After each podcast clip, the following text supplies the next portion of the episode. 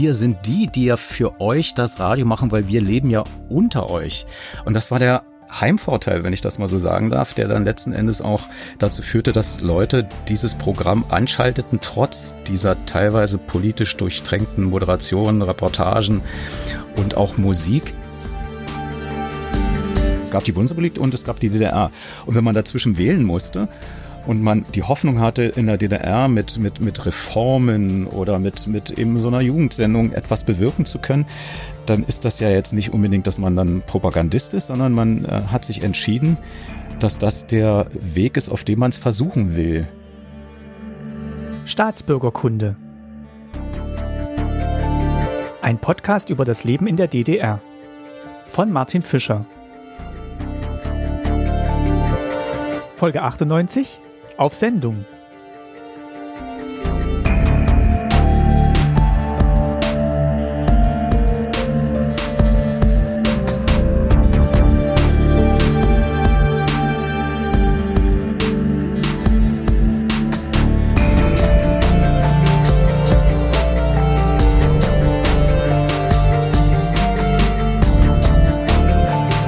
Herzlich willkommen zu einer neuen Folge Staatsbürgerkunde. Manchmal geht es ganz schnell von der Idee zur fertigen Folge. Mitte Mai ging es auf Twitter in meiner Staatsbürgerkunde-Timeline auf einmal ums Aufnehmen auf Kassette vom Radio. Und ein Link zum Wikipedia-Artikel von DT64 flog auch vorbei. So wie Hörerin Nadi ging es mir auch. Ich hatte schon mal von DT64, dem Jugendradio in der DDR, gehört, aber die ganze Geschichte kannte ich nicht. Ich hatte Lust, mehr zu erfahren und fragte auf Twitter, wer da wohl als Gesprächspartnerin in Frage käme. Ruckzuck kamen die Vorschläge und ein Name tauchte dabei nicht nur schnell, sondern auch oft auf.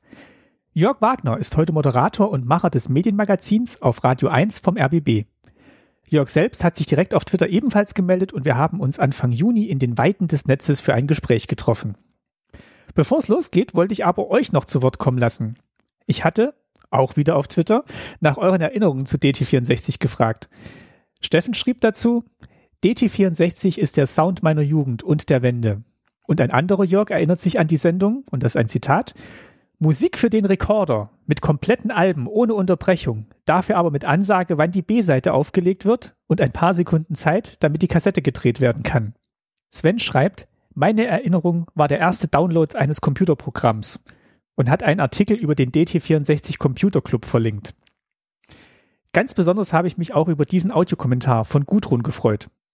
DT64 war das Programm, was bei uns seit Oktober, November 1989 fest im Radio eingestellt war und das einzige Programm, was wir angehört haben.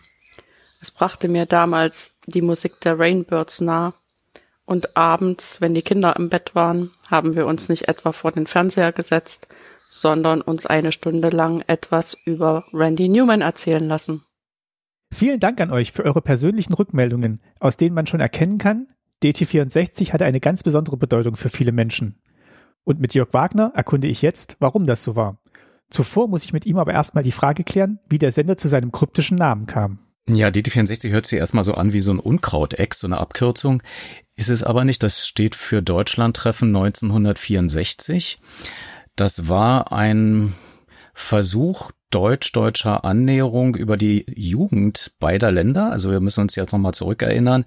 Es gab den Zweiten Weltkrieg, infolgedessen gab es eine Teilung.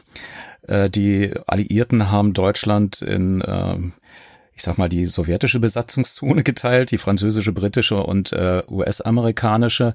Und die drei Westmächte haben sich dann zur Bundesrepublik Deutschland verbündet und äh, diese gründen lassen. Ein Monat später gab es dann die DDR in der sowjetischen Besatzungszone 1949. Und das erzähle ich deswegen nur so ausführlich, weil äh, damals gab es ja noch nicht das, was wir unter dem Begriff Mauer kennen oder eine Staatsgrenze zwischen diesen beiden Gebilden.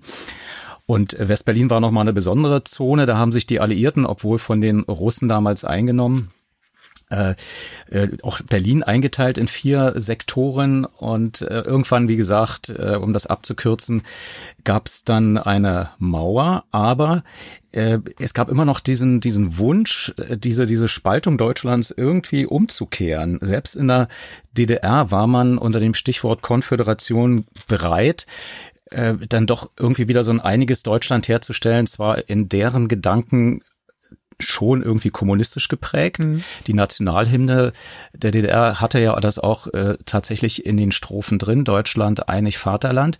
Und die Freie Deutsche Jugend, das war die Jugendorganisation der SED, der Sozialistischen Einheitspartei Deutschlands, also der kommunistischen Partei, die sich vereinigte mit den Sozialdemokraten 1946, die wollten ähm, äh, tatsächlich diesen Dialog nicht abreißen lassen und haben Jugendtreffen organisiert und meist zu Pfingsten. Es gab dann also das Deutschlandtreffen in den 50er Jahren und 1964 und jetzt äh, deswegen dieser lange Bogen.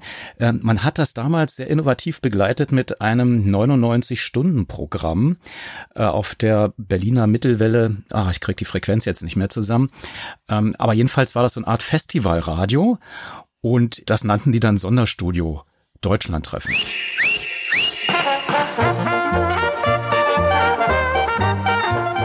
15. Mai 1964. Zum dritten Mal rüstet sich Berlin zum Empfang der deutschen Jugend. Sonderzüge rattern über die Schienenstränge. Omnibusse und Lastkraftwagen rollen über die Autobahn. MZ und Java knattern Berlin entgegen. Und auch Fahrrad und Boot befördern junge Pfingstgäste. Herr Sigi, äh, nun müssten wir unser Sonderstudio so sozusagen einweihen, praktisch vom Stapel laufen lassen. Tja, ich muss sagen, ich mache das das erste Mal hier einen Stabellauf. Wen lassen wir denn das am besten machen? Ich bin hier so ungern offiziell, so mit Sektflasche an Schiffsrumpf werfen. Ich weiß nicht, wie wir das hier am Stuhl im Studio am besten machen können. Na, ich glaube, wir haben da so einen richtigen Mann, unseren Atze. Weißt du, der hat da schon so manches vom Stapel gelassen und warum nicht auch unser Sonderstudio Deutschland treffen? Na, von mir aus lassen wir Atze machen.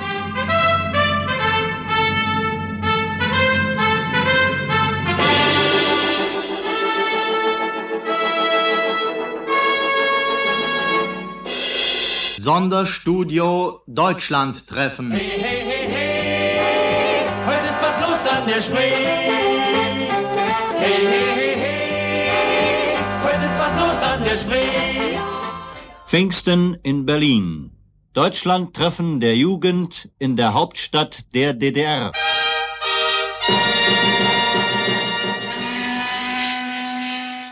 Und das ist dann so gut angekommen, dass dann irgendjemand sagte letzten Endes, äh, wir machen das jetzt äh, regulär, aber jetzt nicht 99 Stunden hintereinander auf einer Sonderfrequenz, sondern wir integrieren das in den Berliner Rundfunk. Und äh, ich weiß nicht, wie viel Zeit wir haben. Ich kann äh, mal so einen Ausschnitt bringen. Ähm, ich habe hier was vorbereitet, wie das damals möglicherweise geklungen hat. Das klingt nicht so, als würde man sagen, das will ich öfter hören. Aber es ist ein interessanter Ausschnitt. Wir hören äh, Hans Jakobus, der war damals Reporter und der traf irgendwie auf Erich Honecker. Also das ist ein Schnipsel, den ich durch Zufall gefunden habe. Es kann sein, dass das so live nicht über den Sender ging, weil es ist wirklich äh, eigentlich beschämend. Ich starte mal. Wir geben zurück zum Studio DT64. Ja, hier ist der Max-Engels-Platz. Wir sind jung und wir wissen, wo es lang geht, wurde eben gespielt. Und wir wissen, wo es lang geht, Erich Honecker, ja? Man kann wirklich sagen, dass diese Jugend weiß, wo es lang geht. Ja? Und 1950 beim ersten Deutschlandtreffen wussten wir auch schon, wie es sich entwickeln wird. Die Erinnerungen, die werden wach. Aber man muss sagen, es hat sich herrlich entwickelt.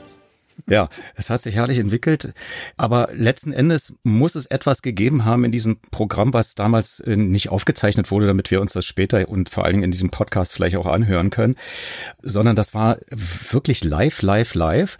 Und äh, für zeitversetzte Schalten äh, gab es dann auch die Möglichkeit, sowas aufzuzeichnen. Und dann tatsächlich an anderer Stelle ins Programm einzuspielen. Wir können mal hier ähm, so eine Reportage hören. Das war natürlich auch durchtränkt mit viel Propaganda. Hier ist wieder der Max-Engels-Platz inmitten des Jubels beim Deutschland-Treffen. Jetzt ziehen gerade die Leipziger vorbei und in ihrer Mitte sind viele, viele Freunde aus Übersee, aus den Nationalstaaten. Sie winken und grüßen herüber. Inmitten dieses Jubels treffen wir hier auf der Tribüne, auf der Ehrentribüne viele unserer Freunde und Genossen, die sich noch sehr gut ans erste Deutschlandtreffen erinnern können. Erich Seltmann, Kollege Erich Seltmann, damals ja. Reporter, heute Mitglied der Bezirksleitung ja. Berlin. Wie war es denn damals beim ersten Deutschlandtreffen? Ja, damals äh, machte ich die Arbeit, Genosse Jakobus, die Sie heute machen. Ich war Reporter des Deutschen Demokratischen Rundfunks. Ich erinnere mich noch genau, unsere Tribüne, die stand damals am Lustgarten. Dort war auch unser, äh, unsere Sprechstelle. Und es goss wie aus Kannen. Es regnete fast den ganzen Vormittag. Und trotzdem Aber die, Begeist Stimmung, ja. die Begeisterung, die kannte keine Grenzen. Und ich glaube, etwa ein ähnliches, äh, eine ähnliche Begeisterung, eine ähnliche Stimmung erleben wir ja heute, äh, 14 Jahre danach. Und trotzdem, vielleicht kann ich das noch sagen, gerade jetzt, da die Demonstration beginnt und ich mich erinnere, muss ich daran denken, was sich doch eigentlich in diesen 14 Jahren alles geändert hat. Mhm. Aus denen, die damals vorbeizogen, sind die Hausherren des Staates von heute geworden. Und die, die heute über den Platz ziehen, das sind doch im Wesentlichen 14- bis 18-Jährige, die damals noch Kinder waren mhm. und die aufgewachsen sind in unserem Staat, während damals vieles Hoffnung war, was aus den Transparenten äh, sprach, ist heute Gewissheit und Wirklichkeit und Tatsache geworden. Und ich glaube, gerade an solchen Tagen kann man feststellen, was eigentlich aus uns so geworden ist. Und jetzt kann man schon feststellen, wie es in den nächsten Jahrzehnten aussehen wird. Ja, wir haben ein ganz klares na, einen ganz klaren Plan, eine klare Vorstellung von der Partei gegeben, hatten wir damals 1950 ja auch. Und deswegen war ja auch das Deutschlandtreffen damals ja, so optimistisch von Zukunftsgedanken äh, bestimmt. Dankeschön, ja, Erich. Gut. Ein Wort noch. Genosse Kreissekretär von Grevesmühlen, das ist schon eine Weile her, jetzt Generalstaatsanwalt der Deutschen Demokratischen Republik. Genosse Streit, welche Gedanken zwischen damals und heute, erstes Deutschlandtreffen und dieses hier? Also ich war beim ersten Parlament Pfingsten 1946 in Brandenburg an der Havel. Die Begeisterung war damals ebenso groß. Aber dass wir unterdessen gewachsen sind, dass ein Wohlstand bei uns herrscht, das sieht man dieser Buntheit und Vielfalt dieses Zuges.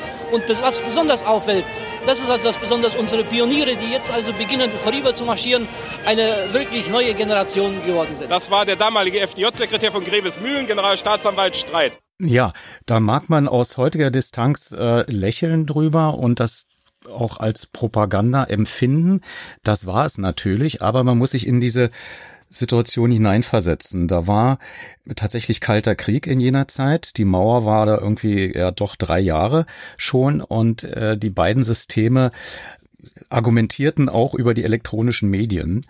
Und in der Sowjetunion war gerade Nikita Khrushchev an der Macht der ermöglichte es, dass dieser kalte Krieg sich so ein bisschen abkühlte. Also ähm, man sprach von einer sogenannten Tauwetterperiode. Die DDR durfte plötzlich mehr als vorher noch. Und äh, das war auch fürs Radio wohltuend. Also man hörte plötzlich auch die Beatles im DDR-Radio. Das war unvorstellbar bis dahin. Und auch diese lockere Art, die natürlich geprägt war durch die Sprache jener Zeit, aber dass das live war, dass das nicht aufgeschrieben war, dass da nicht jemand mit Manuskript äh, zum Chef ging und sagte, darf ich das so sagen? Das war bis dahin auch im Westradio so, dass sehr viel abgelesen wurde, dass wenig live über die Sender ging. Das war wohltuend und äh, das war der Impuls, tatsächlich ein Programm aufzulegen für Jugendliche. Gar nicht mal so sehr unter diesem Aspekt, äh, wir müssen jetzt hier ähm, dem Rias Konkurrenz machen, weil der natürlich auch schon stark war. Das war der Rundfunk im amerikanischen Sektor, also daher die Abkürzung Rias. Der SFB sendete schon und an der äh, Nahtstelle zwischen Bundesrepublik und äh, DDR, ähm, also das, was die DDR als Staatsgrenze bezeichnete und der Westen als innerdeutsche Grenze, da strahlten natürlich auch andere ähm, ARD-Sender rein. Bayerischer Rundfunk, Norddeutscher Rundfunk und äh, sogar Radio Luxemburg war auf Kurzwelle zu empfangen.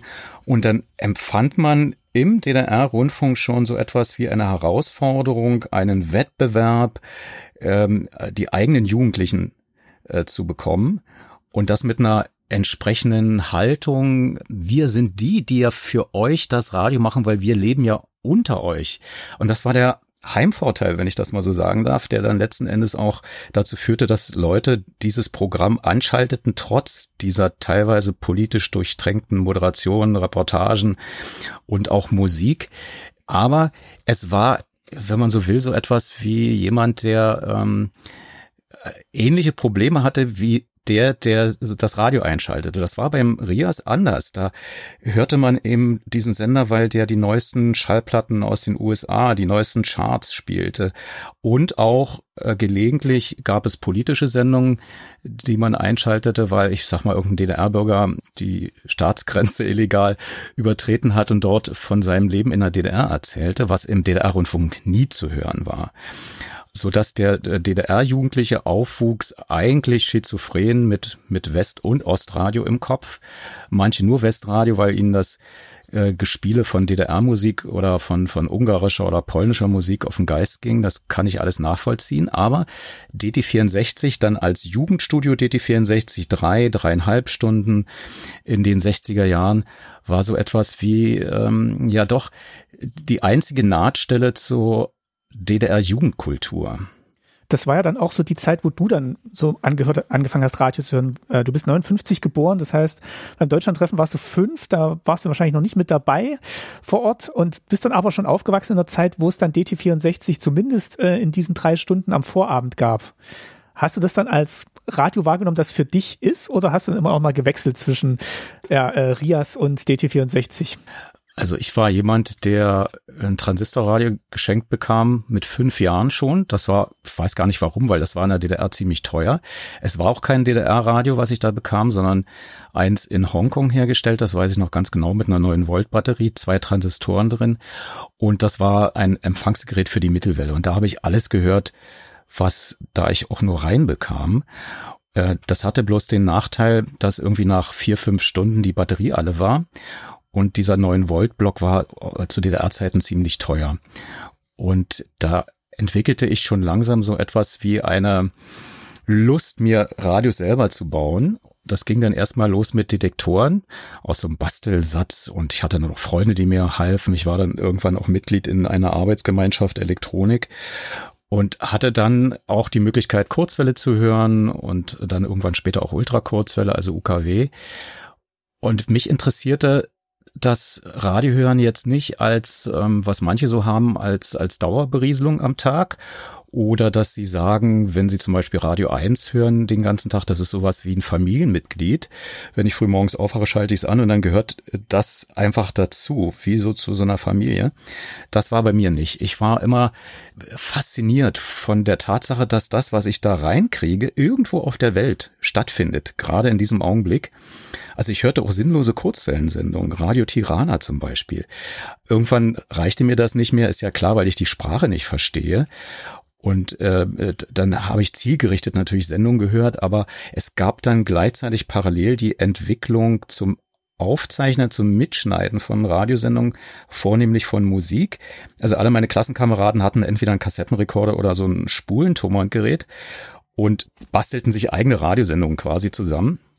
Bei mir war der Wortanteil bloß höher als bei meinen Freunden, weil ich immer keine Lust hatte, so wie, wie so ein äh, Aufpasser immer zu warten, bis der Moderator zu Ende gesprochen hat und dann äh, die, die Taste zu drücken für die Aufnahme, sondern ich ließ das meist durchlaufen und habe dadurch auch im Radiosendungen vollwertig erhalten, was, was eher selten ist, weil tatsächlich alle meist ja nur die Musik hören wollten und nicht das Geplapper zwischendurch. Aber das war für mich eben dieses Faszinierende und weil es natürlich, das ist ja heute ähnlich, ähm, Jugendliche suchen sich immer eine Alternativbeschäftigung ähm, zu den Erwachsenen, zu den Eltern. Die Eltern guckten im Fernsehen damals und man selber ging in sein Kinderzimmer oder ging mit, den, mit dem sogenannten Kofferradio irgendwie mhm. raus und konnte sich separieren, abgrenzen von der Erwachsenenwelt.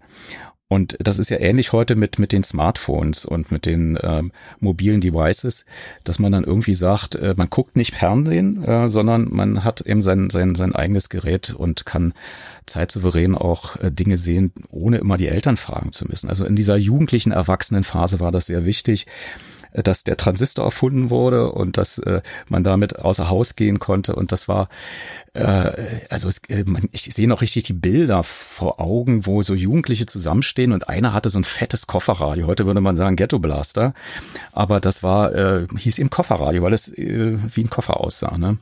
Und man hörte dann Musik und meist auch sehr laut. Und man wurde dann auch teilweise beschimpft als Beatle, weil die Haare wurden ja auch länger in der Zeit. Man passte sich so ein bisschen seinen äh, musikalischen Vorbildern an trug dann auch Jeans und, und äh, stieß dann in der DDR extrem an die Grenzen der, der Toleranz. Also es gab Restaurants, da stand dann dran, dass man nicht mit Jeans hinein darf. Ich weiß, ich wurde, ich kann mich noch ganz genau erinnern, in Dresden.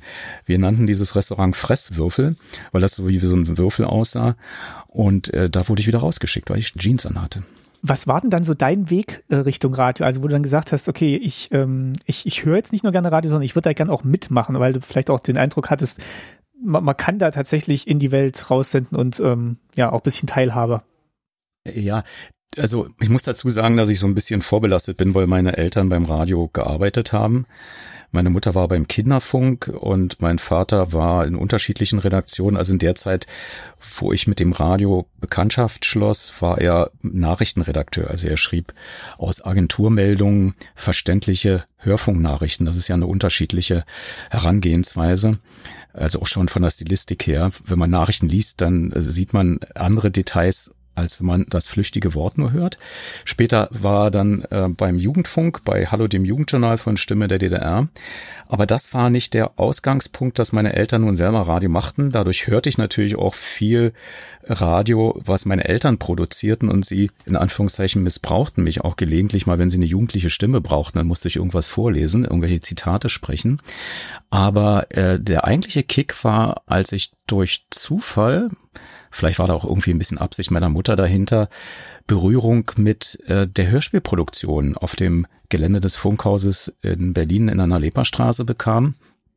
Ich habe gehört, dass äh, die einfach Sprecherkinder suchten und habe mich dort beworben. Aber anders als die meisten musste ich keine Prüfung machen, sondern ich kam gerade irgendwie vorbei und dann wurde jemand gebraucht. Also wie, wie klassischerweise so wie es ist. Und dann musste ich einen Satz sagen ich kann mich noch ganz genau erinnern. Ein Spatz, musste ich sagen.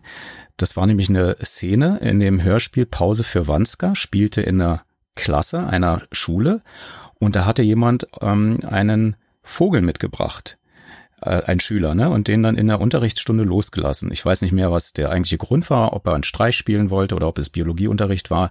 Jedenfalls musste ich, weil man ja im Radio nicht sieht, dass da ein Spatz umherfliegt, ähm, rufen, ein Spatz. So, und dann irgendwie äh, bekam ich sogar Geld dafür. Das waren irgendwie so zwei DDR-Mark oder drei, weil das war eine mehrstündige Produktion.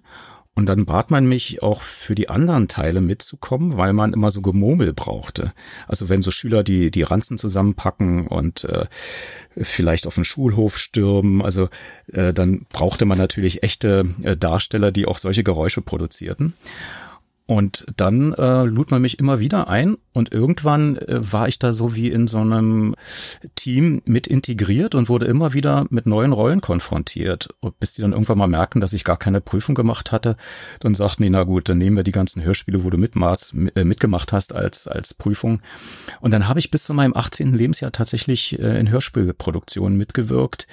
Ich war der junge Schiller, der junge Rembrandt, ich war der Freund von Timur und sein Trupp. Ähm, ähm, also es waren auch teilweise wirklich anspruchsvolle Rollen in drei Personenstück, wo es um Leben und Tod ging und äh, ich musste mit meinen Eltern über den Friedhof laufen und im inneren Monolog meine Gedanken vorlesen. Also das war sehr, sehr, sehr anstrengend, wie ich fand, aber auch sehr ähm, inspirierend. Und ich sagte in der Schule in den Leistungen ab, weil ich da sehr viel äh, vernachlässigte und ähm, dann haben meine Eltern gesagt, du musst dich jetzt entscheiden.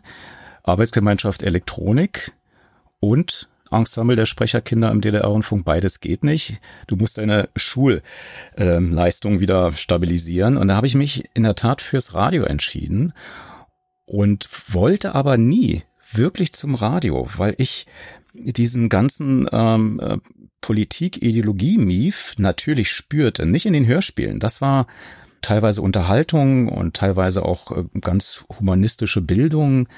Aber in den normalen Radiosendungen ging es ja immer um irgendeine Planerfüllung oder äh, der achte, neunte, zehnte Parteitag war ja ständig äh, präsent irgendwie in den Formulierungen. Und Erich Honecker war nie einfach nur Erich Honecker, sondern immer der Generalsekretär der Sozialistischen Einheitspartei Deutschlands und Vorsitzender des Staatsrates der DDR. Also in diesen Formulierungen musste man das immer mitsprechen. Und das war so langweilig. Also ich fühlte mich teilweise auch abgestoßen, auch von DT64, muss ich ehrlicherweise sagen. Das wollte ich gerade fragen. Das war das keine Alternative dann zu dem, weil das ja schon, wie wir gerade erfahren haben, auch ein bisschen anders klang.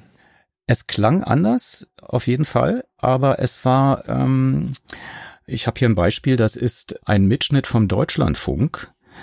man hat sich gegenseitig mitgeschnitten zur Feindbeobachtung quasi und auch um voneinander zu lernen, aber auch um dem äh, geneigten Hörer und der Hörerin im jeweils anderen Sendegebiet zu zeigen, was ist denn los. Also der DDR-Rundfunk hat Westsendungen regelmäßig mitgeschnitten und, und, Deutschlandfunk Deutsche Welle und andere haben den DDR-Rundfunk mitgeschnitten. Und das ist so ein Mitschnitt, äh, wo äh, da geht's um das Panzergefechtsschießen der NVA. Das ist unser Angebot heute. In der ersten halben Stunde ein aktueller außenpolitischer Beitrag.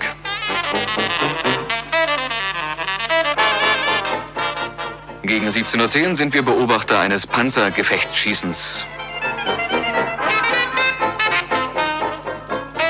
Und in der letzten halben Stunde von DD64 sehen wir uns in einer alten, neuen Berliner Ecke um, am Berliner Arminplatz.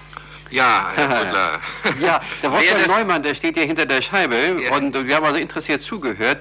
So vom Ton und von der Art äh, ist das so wie bei uns nachmittags, nur die Themen sind ein bisschen anders. Genau das ist es. Wäre also nicht das Panzerschießen dabei, dann würde man sagen, das kann es also westlicherseits durchaus auch geben. Und die jungen Leute hier hören es wahnsinnig gern. Mhm. Viel englische Titels drin, viel äh, Unterhaltung, relativ wenig Politik. Insofern war dieses eben eingespielte Beispiel nicht ganz typisch, mhm. aber immerhin munterer wie in den anderen Sendern, denn da ist ja, was den DDR-Journalismus angeht, einfach ein ganz anderes Presseverständnis vorhanden. Das war nicht der Standard. Also das gab's irgendwie zwei, dreimal die Woche schon irgendwie so ein, wir sagten dann immer Knatterbeitrag, also wo man äh, irgendwelche Erwartungen von, von Genossen aus dem Zentralkomitee der SED, aus der Agitationskommission befriedigte. Und die gaben manchmal täglich aber mindestens wöchentlich Anweisungen heraus, Sprachregelungen, Themen, die im Radio zu laufen haben, was nicht zu laufen hat. Denen ist da irgendwann auch mal eingefallen, dass man 60 Prozent nur Musik spielen sollte, also mindestens 60 Prozent Musik spielen sollte aus dem sozialistischen Lager. Also dazu gehörte glücklicherweise auch im Ungarn dazu und Polen, wo es auch vernünftige Rockmusik gab. Aber es durften eben nur 40 Prozent Westmusik sein. Aber es gab eben auch diese Sprachregelungen. Ich kann mich noch erinnern, als ich in der Anfangsphase bei DD64 war, habe ich einen Regiestudenten porträtiert. Henry Köhler war das. Der hatte eine Dokumentation gemacht, also eine filmische Dokumentation an der Filmhochschule in Babelsberg zum sogenannten Haus der Jugend. Das war vergleichbar zu dem Palast der Republik, also ein spezielles Haus, was gebaut werden sollte, nur für Jugendliche.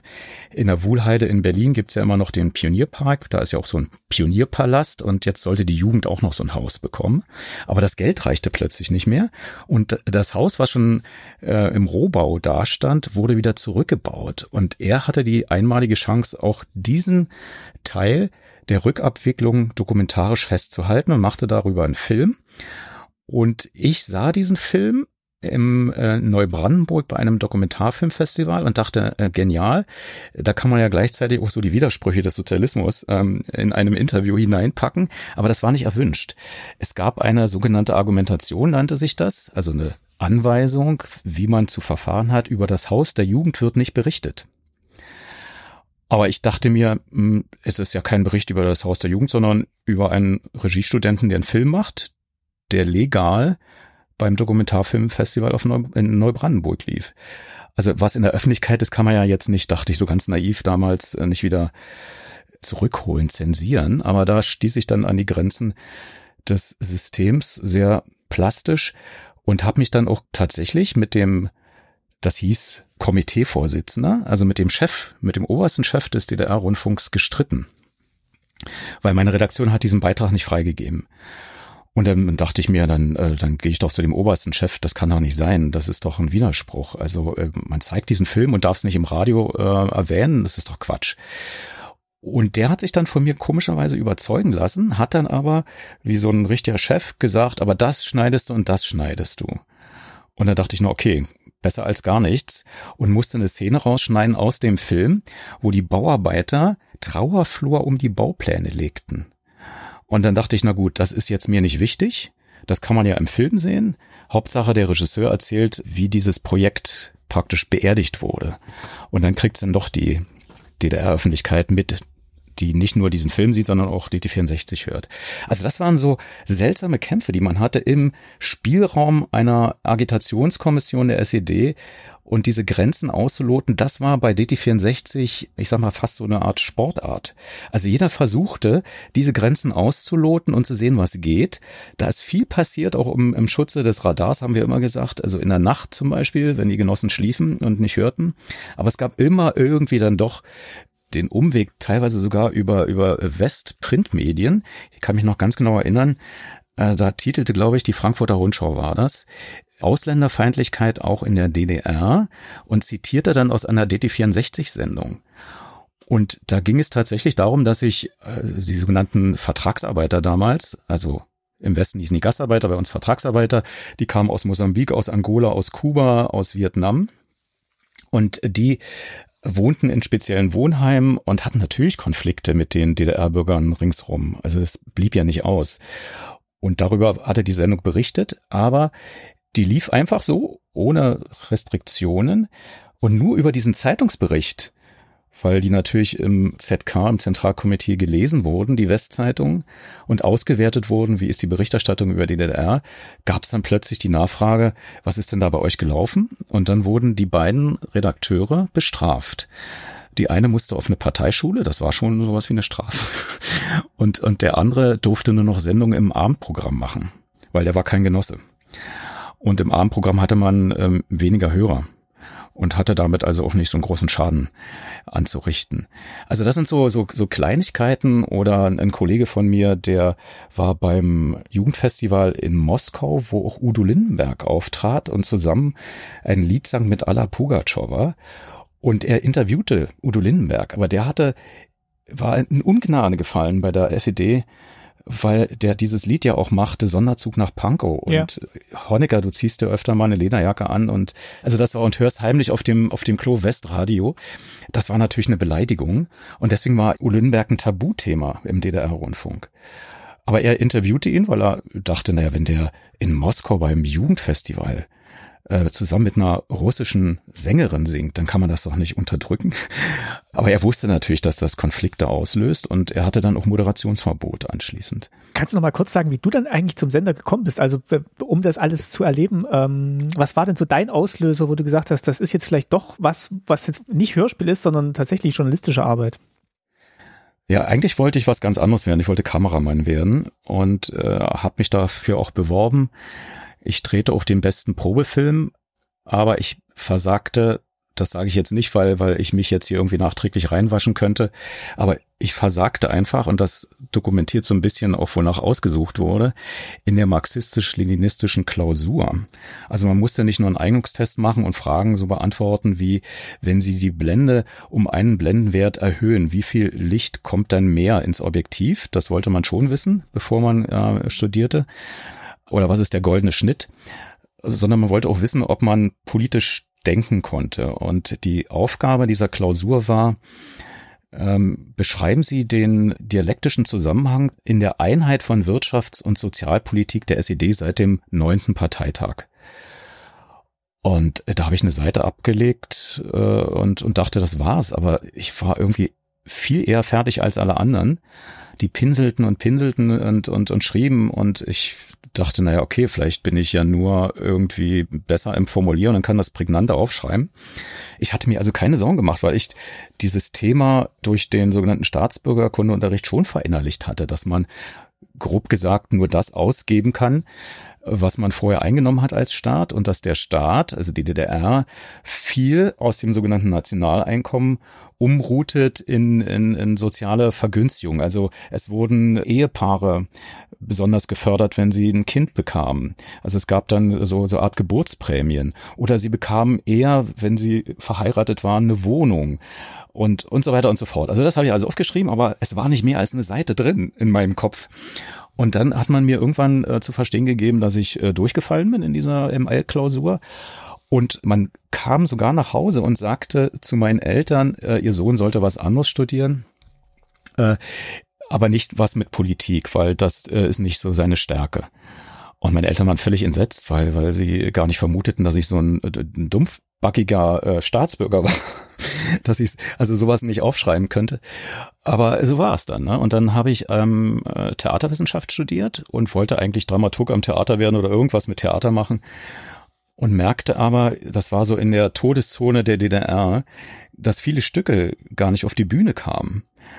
Und äh, ich war zum Beispiel bei so einem ähm, am Kindertheater, Theater der Freundschaft hieß das, in der Parkau in Lichtenberg, war ich sozusagen als Regieassistent quasi, es war offiziell kein Regieassistent, aber ich war da als in, im Praktikum und habe da viel Regieassistententätigkeiten gemacht bei dem Stück von Jewgeni Schwarz, Der nackte König. Und das war so ein, so ein Mix aus verschiedenen äh, Märchen, aber letzten Endes in der Diktatur von Stalin entstanden und jeder, der nur einigermaßen klar denken konnte, sah natürlich in der Hauptfigur Honecker.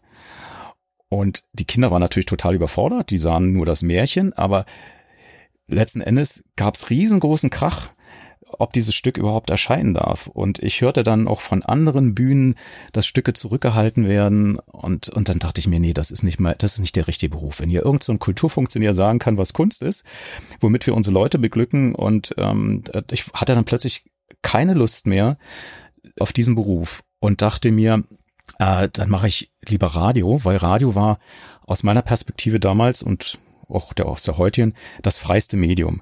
Also das, was du sagst, in dem Augenblick, wenn du live auf Sendung bist, ist draußen. Mit dem Risiko natürlich, dass das irgendwelche Leute äh, blöd finden. Da gab es dann auch eine magnetische Aufzeichnung, die äh, mehrere Tage, glaube sogar Wochen auch gespeichert wurden, um irgendwelchen Beschwerden nachzugehen. Einer Kollegin ist das ja auch passiert. Äh, die wurde dann strafversetzt, weil sie äh, Bei der Sputnik. unangenehm aufgefallen war mit dem Sputnik, genau, Silke Hasselmann. Es war ein sehr grauer, trüber Novembertag, kann ich mich erinnern. Aber sicher kommt auch ihr manchmal ins Träumen, zum Beispiel, wenn ihr die Zeitungen aufschlagt. Und ich sah auf der Seite 2 und ich dachte, mich rührt der Schlag, diese kleine Notiz, der zufolge der Digest Sputnik nicht mehr ausgeliefert wurde. Gesprächsstoff liefern sie alle mal und heute ganz besonders. Ich kann mich noch genau erinnern, dass ich ähm, dachte, jetzt ist, jetzt ist Feierabend, das kann, das kann nicht wahr sein. Wie in den Nachrichten nicht vermeldet wurde, gab es neben den Lottogewinnzahlen und Fußball-Oberliga-Tipps diverse andere Kurzmeldungen, die für eine an- oder auch aufregende Diskussion im Kreise der Lieben und Freunde sorgen könnten. Leider können wir uns ab sofort in einer Zeitschrift weniger informieren, aber das ist nur gerecht, gab es doch eine Ausgabe auch schon nicht. Diese Auslieferungsunregelmäßigkeiten können wir Leser uns natürlich nicht leisten. Ich habe dann also angefangen, zunächst äh, diesen Song von der Band Six Six Sputnik zu spielen, kam von diesem Bandnamen auf den Sputnik, sagte, wenn ich mich richtig erinnere, sinngemäß unter anderem, dass heute ein Sputnik abgestürzt sei und ähm, habe mich dann selbst vorgestellt mit und am Mikrofon Silke Hasselmann mit. Und dann wurde der Song von Pankow auf Zeile eingestellt, dran gespielt, Aufruhr in den Augen. In den Augen.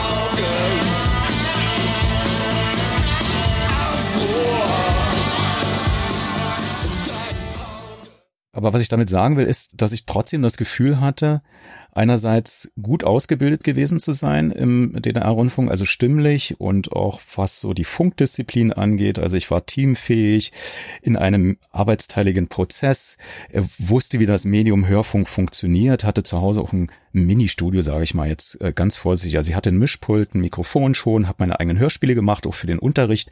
Da gab es ja auch im Russisch- und Englischunterricht Möglichkeiten, wo man so eine Sprachhörspiele ähm, produzieren konnte und dann äh, zum Hören und Verstehen für andere Klassen bereitstellen konnte. Also das hatte mir schon immer Spaß gemacht, so nebenbei. Habe auch Umfragen gemacht in der Schule zum Thema Fasching, kann ich mich noch erinnern. Also äh, das war so eine Art Leidenschaft, ein Hobby von mir, aber ich hatte nie gedacht, daraus einen Beruf zu machen.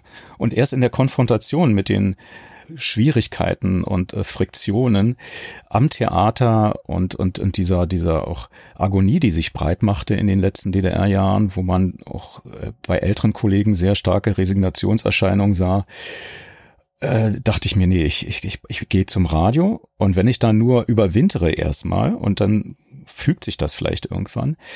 Man hörte ja auch von vielen äh, berühmten Leuten, einschließlich Manfred Krug, dass der gerade Weg nie der richtige ist, sondern dass gerade durch das Abbiegen in Umleitungen man viel reifer wird und interessante Lebenserfahrungen macht. Und damit habe ich mich dann getröstet und bewarb mich noch während des Studiums bei DT64 für ein Hörfunkpraktikum. Das war möglich, weil wir hatten auch eine Hörfunkausbildung.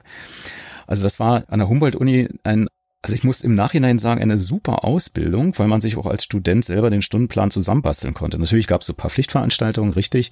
Also Theatergeschichte war ja Pflicht, klar, Theorie der darstellenden Künste, aber wir hatten auch eben auch Hörfunkseminare, Filmseminare, wir, wir hatten eine, eine kleine Schauspielbühne, wir konnten uns da total austoben. Und äh, dann blieb ich tatsächlich bei DD64 hängen, weil ich mich dort für ein Praktikum beworben hatte und machte dann also während meines Studiums schon Radio, auch für den Sender Stimme der DDR. Also ich stellte quasi für eine junge Zielgruppe Film, Fernseh- und Theaterproduktionen vor. So, man könnte fast sagen, ich war so ein Mini-Theaterkritiker und Filmkritiker, aber ich habe meine Meinung nie äh, dem Hörer aufgedrückt, sondern immer nur gesagt, was mir an Film gefallen hat und was nicht. Und ähm, ich war jetzt nicht so der Oberbescheidwisser, der, der sagte, das ist gute Kunst und das ist schlechte Kunst. Darum ging es mir gar nicht. Sondern einfach neugierig machen für, für äh, künstlerische Prozesse.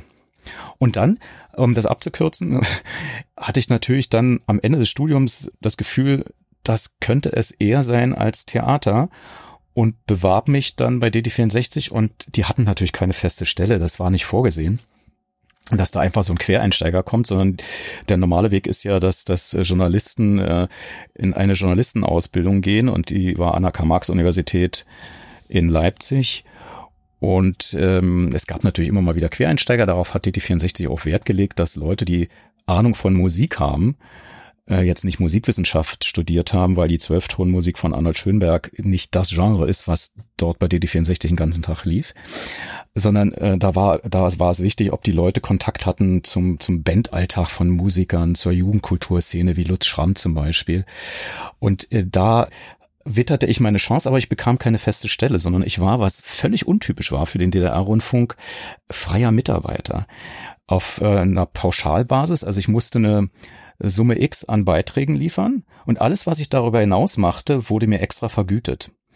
Ich war sowas wie eine Arbeitsbiene und da man gleichzeitig auch den äh, 20-Stunden-Ausbau vorantrieb, also ich hatte ja anfangs erwähnt, dass das dreieinhalb Stunden waren und manchmal auch drei Stunden am Nachmittag ja. und man plante schon Anfang der 80er Jahre, als ich äh, anfing zu studieren, einen Jugendkanal.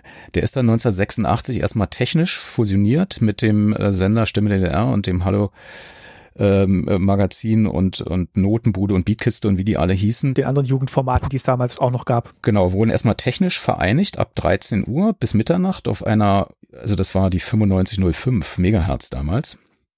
Und dann wurden, weil man ja noch nicht vor 16 Uhr sendete, aber schon eigentlich ab 13 Uhr senden wollte, wurden dann so paar Formate entwickelt. Erstmal so im, äh, also das war sehr provisorisch alles, aber man bespielte diese UKW-Frequenz und daraus entwickelte sich dann 1987 am 1. Dezember das 20-Stunden-Programm und da suchte man natürlich Moderatoren, weil man viel mehr Fläche jetzt ähm, bespielen musste.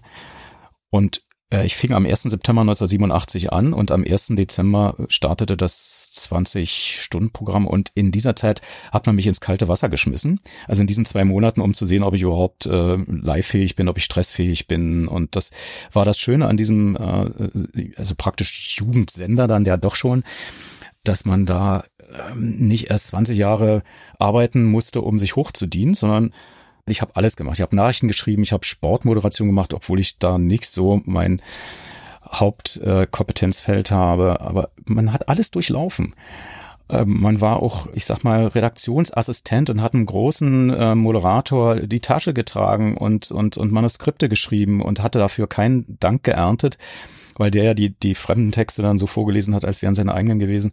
Also das war aber immer so ein Teamgedanke. So ähnlich wie bei einer äh, Radsportveranstaltung, wo jemand für den äh, Radstar sozusagen vorausfährt, damit er im Windschatten sich ausruhen kann. Und dann wieder umgekehrt. Ne? Also das, das war so äh, tatsächlich ein, Gefühl, was mir gefallen hat und dass man ähm, so viele unterschiedliche Genre auch ausprobieren konnte. Also ich habe da auch damals meine Leidenschaft zur Collage entwickelt, was in anderen Hörfunkhäusern überhaupt nicht ging. Also eine zwei Stunden Collage. Wo, wo, wo konnte man sowas machen? Wurde das auch äh, gutiert von den Hörerinnen und Hörern? Also war das dann auch was, wo die äh, Rückmeldungen dann waren, toll, dass ihr jetzt A, so lange sendet und B, dass ihr auch solche Sachen ausprobiert? Ja, das war das, was mich am meisten verblüfft hatte, weil ich natürlich auch diesen ganzen ähm, Vorwurf äh, ja aus meinem näheren Umfeld kannte, Ostfunk, ja, wer hörte ein Ostradio und so. Aber es gab mehr, als man dachte. Selbst in West-Berlin hat man DT64 äh, gehört, also nicht nur pflichtmäßig beim Rias, wie mir Olaf Leitner äh, später erklärte, sondern es war tatsächlich auch hm, also eine große Fangemeinde da. Das merkte man zum Beispiel. Äh, wir machten am Sonntag Morgen. Natürlich auch unsere Frühsendung Morgenrock hieß die. Aber wir hatten natürlich am Sonntagmorgen äh, nur eine verminderte Kapazität und meist passiert ja am Wochenende auch nicht so viel wie in der Woche. Also es war keine aktuelle Sendung, sondern da telefonierten wir mit den Hörern und Hörern, machten so Spielchen.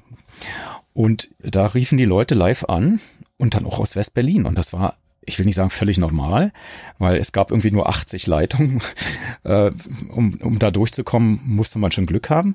Aber es passierte, dass dann irgendjemand sagte, ja, er ruft aus der Karl-Marx-Straße an. Und ich sagte dann Karl-Marx-Allee, nein, Karl-Marx-Straße, aus dem Westen.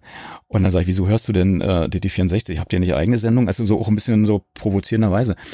Und, und, und die sagten, nee, das kann man nicht hören. Ihr macht ja, äh, euer, euer Horizont ist ja viel breiter, also auch musikalisch. Okay. Und das war tatsächlich auch so ein so ein Alleinstellungsmerkmal, dass wir eben nicht nur angloamerikanischen Rock spielten, sondern also querbeet bis hin zu Klassik. Wir hatten eine Sendung Ad libitum.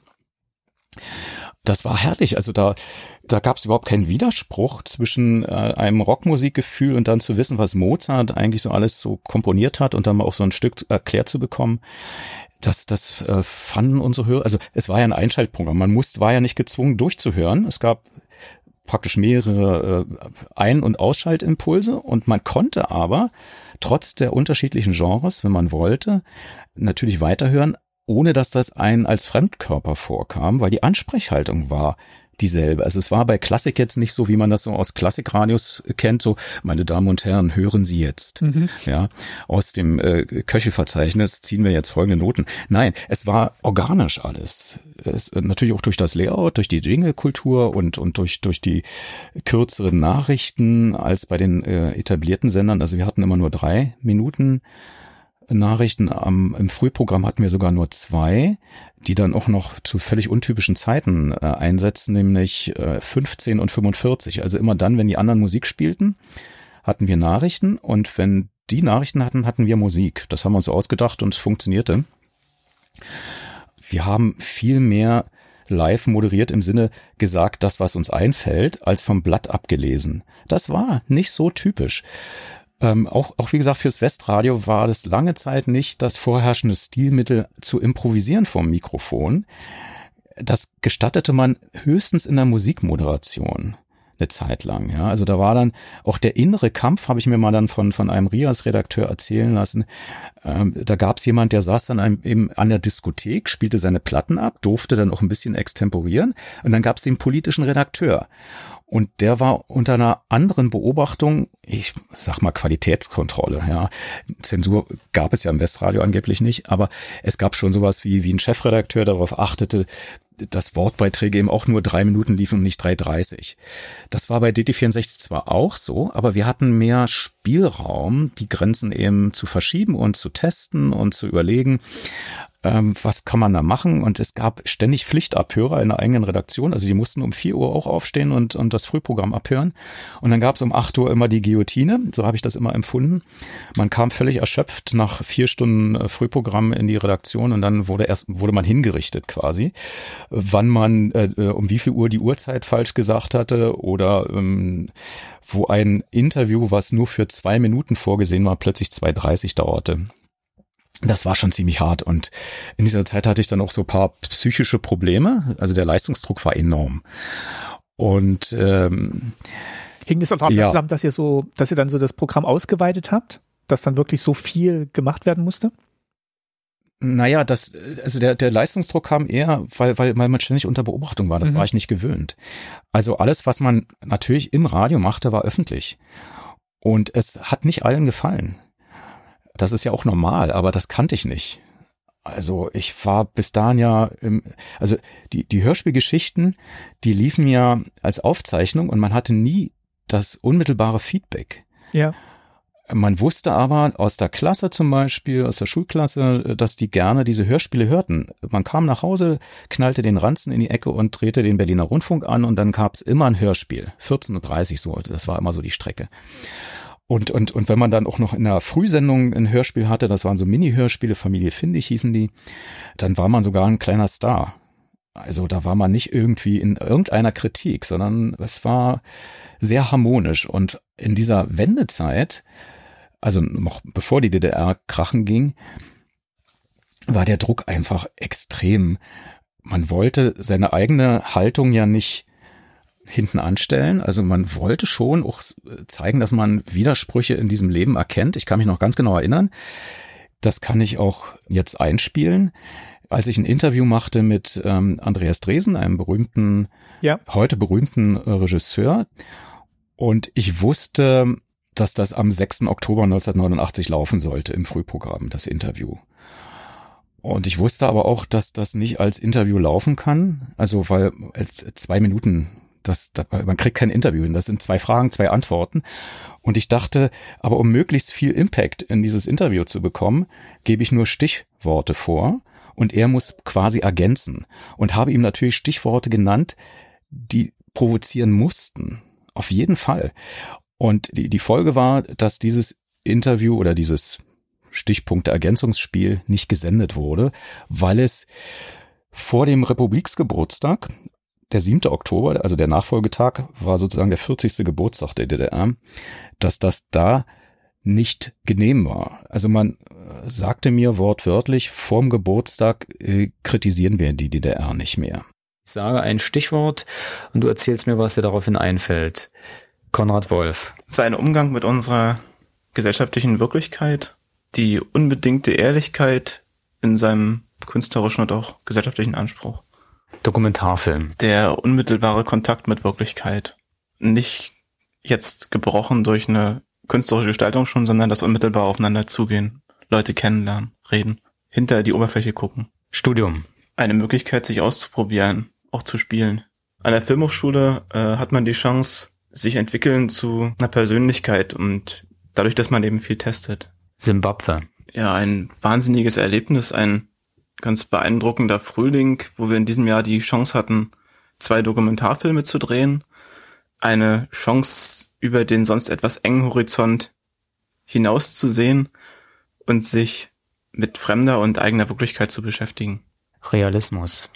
Eine ganz wichtige Methode künstlerischer Weltaneignung für mich und eine wesentliche Bedingung für Wahrhaftigkeit im Umgang mit Menschen. Kultur des Streits. Fällt mir ein ganz konkretes Beispiel ein. Vor einem Jahr haben wir einen Film gedreht über einen jungen Soldaten, der zur NVA einberufen wird, der auch ungeheuer viele Probleme angesprochen hat, Dinge, die ihm das Leben dort nicht gerade leicht machen. Der Film hatte zu Anfang eine relativ große öffentliche Resonanz. Es gab heftigste Diskussionen. Dann nicht gezeigt für ein halbes Jahr. Jetzt läuft er hoffentlich wieder. Ich wünsche mir eigentlich, wenn ich das Stichwort Kultur des Streites höre, dass man Toleranz lernt, dass man die Meinung anderer akzeptiert, auch wenn sie vielleicht einem nicht gerade bequem ist. Und dass man einander auch zuhören kann im Umgang miteinander. DDR. Viele gehen weg und ich habe einfach Angst, dass noch mehr gehen. Und da ich in diesem Land hier leben will, beschäftigen mich natürlich die Ursachen, wenn Leute weggehen. Und ich halte eine Auseinandersetzung damit bei uns für ganz wesentlich. Gerade jetzt, wo wir 40 Jahre alt werden. Musik. Ja, da mag ich Sachen mit Biss. Da fällt mir ein Silly, da fällt mir ein Panko. Und eines ihrer schönsten Lieder von der letzten Platte, Langeweile.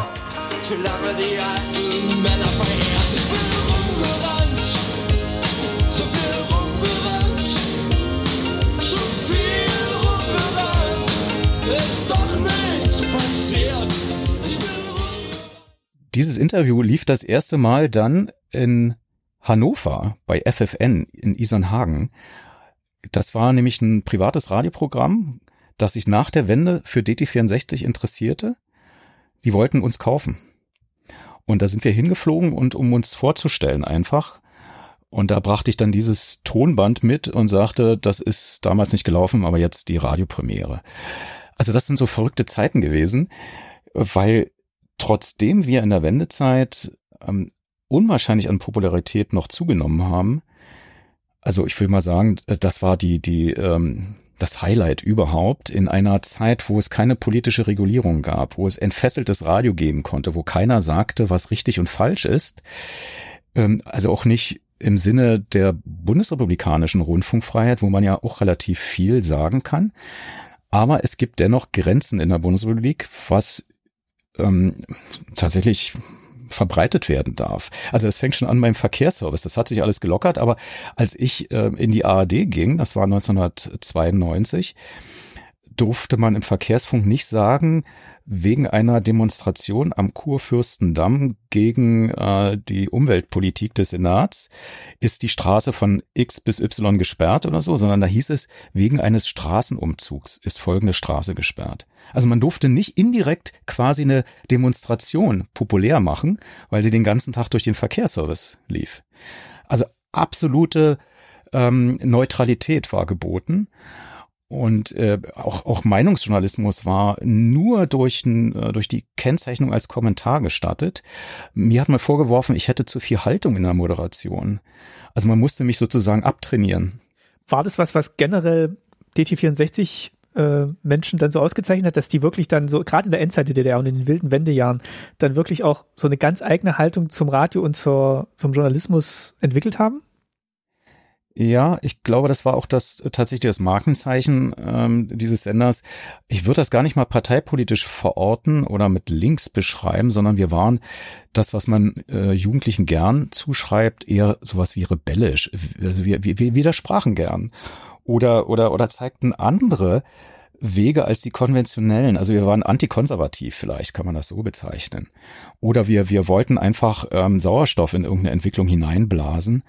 Natürlich haben wir auch äh, zum Beispiel mit Fiat, kann ich mich erinnern, und mit der deutschen Verkehrswacht Leute vorbereitet auf eine Fahrprüfung. Also mit dem ADAC auch noch im Rücken. Das ging überhaupt nicht aus dem Verständnis der Radio 100 Leute in West-Berlin, in Kreuzberg, die sagten, also mit dem ADAC, das ist so ein Lobbyverein, äh, da arbeiten wir nicht zusammen. Wir haben es gemacht. Also wir waren nicht wirklich parteipolitisch fixiert. Im Gegenteil, wir machten so eine Sendung wie Veto, zwei Stunden lang Talk, wo auch äh, junge Neonazis mit am Tisch saßen. Also wir haben, wir empfanden Demokratie, nachdem die DDR das ja nur im Namen trug, äh, schon so, dass jeder zu Wort kommen soll hatten aber natürlich eine eigene Haltung. Also ich habe nicht mit einem Neonazi diskutiert, so nach dem Motto, äh, äh, so ganz naiv, erzähl mal, was ist denn das Schöne oder so, sondern habe natürlich meine Haltung dagegen gesetzt. Also man konnte mich schon irgendwie verorten, aber ich war nicht jemand, der Zensuren verteilt hat oder, oder der gesagt hat, was richtig oder falsch ist, sondern unsere Aufgabe empfanden wir in diesem Demokratisierungsprozess nach der Wende, in der Selbstfindung, allen eine Stimme zu geben und, und diesen Prozess zu moderieren irgendwie. Und das wurde aber missverstanden. Ich sag mal von denen, die früher DT64 überhaupt nicht leiden konnten. Äh, die sagten, da ist immer noch der Blauhelm-Sender, äh, nicht Blauhelm, Blauhemd, Blauhemd-Sender. Äh, also das Blauhemd war, war sozusagen das Pflichtkleidungsstück von, von äh, der Jugendorganisation. Und die meinten, man kann sich nicht plötzlich wenden um 180 Grad und so. Das war nie das Ding. Also es gab natürlich so die sogenannten Wendehälse wenn man mit angezogener Handbremse die ganze Zeit fährt und dann sagt plötzlich jemand, du musst jetzt nicht mehr bremsen, dann ist derjenige ja nicht in seiner Haltung plötzlich ein Wendehals, weil er die Handbremse löst, sondern er freut sich, dass er endlich das machen kann, was er schon immer wollte. Und davon gab es sehr viele bei DT64, die quasi unterdrückt, kastriert, nie die Hoffnung hatten, mal entfesseltes Radio zu machen, aber dann war es plötzlich da, also eine geschichtliche Fügung. Aber wir hatten das schon vorbereitet insofern, als dass wir immer ständig diese Handbremse zwischendurch mal lockerten und dann eins auf die Mütze bekamen. Ähm, also ich will nicht sagen, dass wir Helden waren. Das, das ist, äh, das wäre übertrieben. Muss man mal überlegen. Also es gab die Bundesrepublik und es gab die DDR.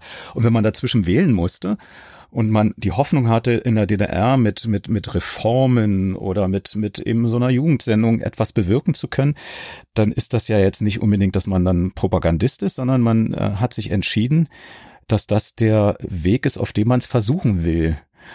Das war, das war uns allen gemein. Wir, wir wollten das, das System verbessern. Ja, das kann man schon so sagen. Warum war denn dann kein Platz mehr in, im wiedervereinigten Deutschland für DT64? So richtig wollen ja dann das Programm keiner haben. Also ich habe auch so ein bisschen nachgelesen, dass das hing ja dann mehrmals am seidenen Faden, bis es dann letztendlich dann doch so ähm, ja, Anfang der 90er ähm, abgeschaltet wurde. Na, dass es keiner haben wollte, das stimmt so nicht, sondern man muss sich das wieder unter der Perspektive der Medienpolitik ansehen. Also es, in dieser es quasi keiner haben wollen. Na, das weiß ich nicht. Also äh, es, es, es, es war einfach nicht vorgesehen. Also man muss sich das so vorstellen, die DDR hat sich quasi durch die Wahl am 18. März 1990 selber abgeschafft äh, mit der Perspektive einer Vereinigung nach Artikel 23 des Grundgesetzes, dem Beitritt zur Bundesrepublik Deutschland. Und ab da ähm, war also auch die, die Perspektive von DT64 nicht mehr gegeben, weil das sah einfach kein äh, Staatsfunk mehr vor. Und das war ja, also Regierungsfunk war es quasi, weil es beim Ministerrat angedockt war. Und wenn man die Rechtsordnung der Bundesrepublik sich ansah, gab es eben nur zwei Formen. Entweder den Privatfunk, deswegen also FFN in Niedersachsen, interessierte sich für uns, um aus der Erbmasse der DDR noch was rauszubrechen. Die haben uns ja gerne haben wollen, bloß sie bekamen aufgrund der Rechtsordnung nicht alle 18 UKW-Frequenzen, sondern man sagte denen, ja, vielleicht kriegt er die in Dresden. Mhm. Also es gab keinen nationalen oder halbnationalen privaten Hörfunk in jener Zeit. Man musste das immer in der jeweiligen äh, in dem jeweiligen Bundesland anmelden. Na, und dann konnte man dann lokal quasi äh, für ein Bundesland Radio machen und das äh, war für FFN dann wieder uninteressant, weil die natürlich sich Werbeeinnahmen versprachen durch diese DDR-weite oder dann fünf neue Länderweite Frequenzenkette und als das nicht mehr gegeben war, rechnete sich das nicht mehr. Also blieb im Prinzip nur noch eine öffentlich-rechtliche Alternative übrig. Und da war es so, dass ich in der Zeit ähm, der Mitteldeutsche Rundfunk bildete. Der Norddeutsche Rundfunk hatte schon von vornherein gesagt, dass er in Mecklenburg-Vorpommern DT64 nicht übernehmen wird, klar. Also was heißt klar? Also das war für die, äh, die, sie wollten den NDR einfach aufschalten und fertig ist. Während der MDR war ja eine Neugründung. Und es gab noch den Versuch mit dem SFB und dem Norddeutschen Rundfunk und das, was später dann ORB Ostdeutscher Rundfunk hieß, sowas wie NORA hieß das, also Nordostdeutsche Rundfunkanstalt zu gründen, aber auch auf einer öffentlich-rechtlichen Konstruktion. Das scheiterte äh, wie viele übereinstimmt, sagten an der Arroganz des SFB, der nämlich eigentlich auch nur das wollte, den SFB auf die Frequenzketten äh, der ehemaligen Bezirke Neubrandenburg, Schwerin und Rostock zu schalten, also was heute Mecklenburg-Vorpommern ist. Und das machte der NDR dann durch ein ähm, tolles Angebot in Schwerin der Landesregierung von Mecklenburg-Vorpommern dann äh, zunichte, dieses Ansinnen des SFB. Äh, da spielten auch die sogenannten landmannschaftlichen Bindungen eine Rolle, also dass der Norden natürlich besser zum Norden passt als Berlin zum Norden. Berlin ist auch schon klassischerweise in der DDR immer als arrogantes Machtzentrum verstanden worden. Deswegen war diese Abspaltung ähm, des äh, DDR-Funkhauses, die also die sogenannte Zentrale, also das, das, das musste kommen, dass die Sachsen ihre eigene, ähm, ihr eigenes Selbstbewusstsein entdecken durften. Mit Sachsenradio zuerst und dann war es eben der Mitteldeutsche Rundfunk mit den Funkhäusern auch in Weimar und Erfurt. Und äh, der, der Chef des Mitteldeutschen Rundfunks, der kam ja vom Bayerischen Rundfunk, Udo Reiter, das war eher jemand, dem man äh, durchaus nachsagen konnte, der CSU-Meinung anzugehören. Und jetzt kommt der ähm, Chefabwickler des DDR-Rundfunks, der beauftragt wurde von Bundeskanzler Kohl, quasi den, den DDR-Rundfunk rückzubauen und Teile, so sah es der Einigungsvertrag vor, in föderale Strukturen zu überführen oder aufzulösen, wenn das nicht gelingt. Das war die Bedingung des Artikel 36. Also ihr könnt alles machen mit dem DDR-Rundfunk, also auch mit dem Fernsehen. Ihr könnt das retten, so viel ihr wollt, aber es müssen föderale Strukturen sein. Und äh, wenn das nicht bis zum 31. Dezember 1991 gelingt, dann ist er aufgelöst. Dann ist ihm Pech. Und in dieser Phase war ein unheimlicher Druck auf DT64 einerseits äh, hochqualitatives Radio zu machen. Die Fluktuation in der Zeit war ziemlich groß. Also wir bekamen natürlich auch viele Neuzugänge, gerade so aus einer ähm, Radiokultur, die man tatsächlich eher so im Bürgerfunk verortet. Dazu gehört auch Radio 100, aber also Leute, die, die tatsächlich auch rebellisches Radio machen wollten.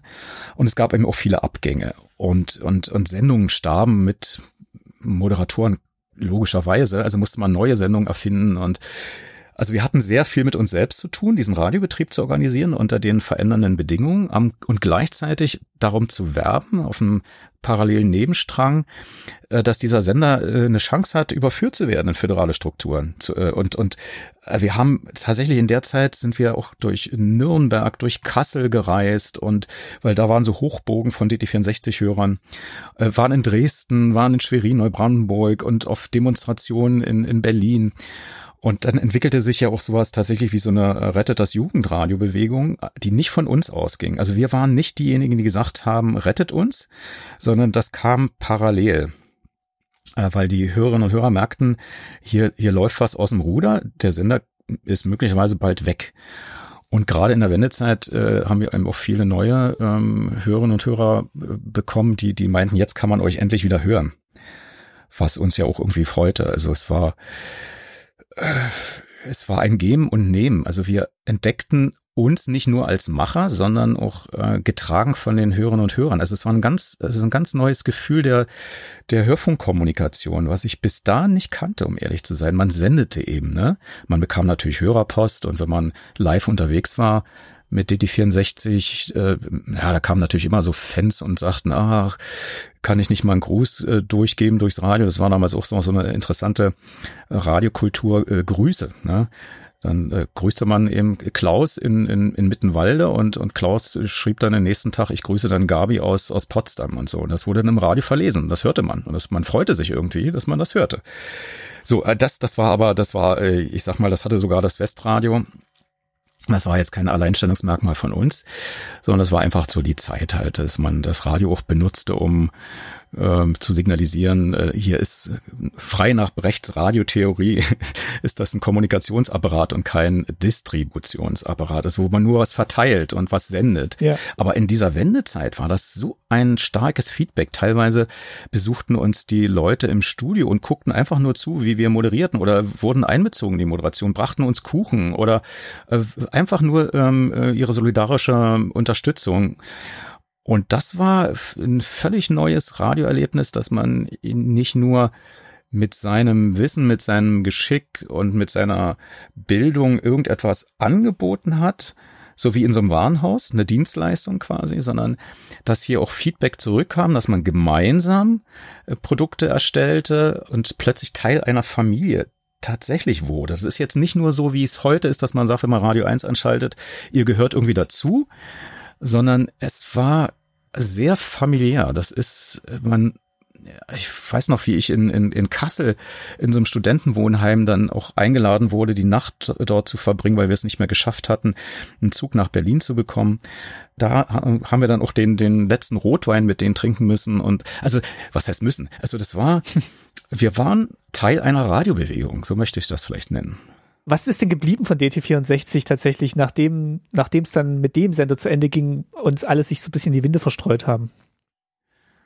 Ja, also Sputnik ist es nicht. Äh, das sage ich jetzt hier auch auf Gefahr hin, dass, dass, dass mir einige böse sind. Also das war ja dann die Fortentwicklung. DT64 wurde aufgrund des Drucks der Straße, so kann man das sagen, also allein in Dresden haben da 10.000 ähm, auf der Ernst-Thälmann-Straße gesessen und das blockiert, ähm, also das, den, den Verkehr um, um DD64 durchzusetzen. Ich weiß nicht, wenn noch Zeit ist. Ich kann, ich kann ich ja mal äh, die entscheidende äh, Szene ähm, vorspielen.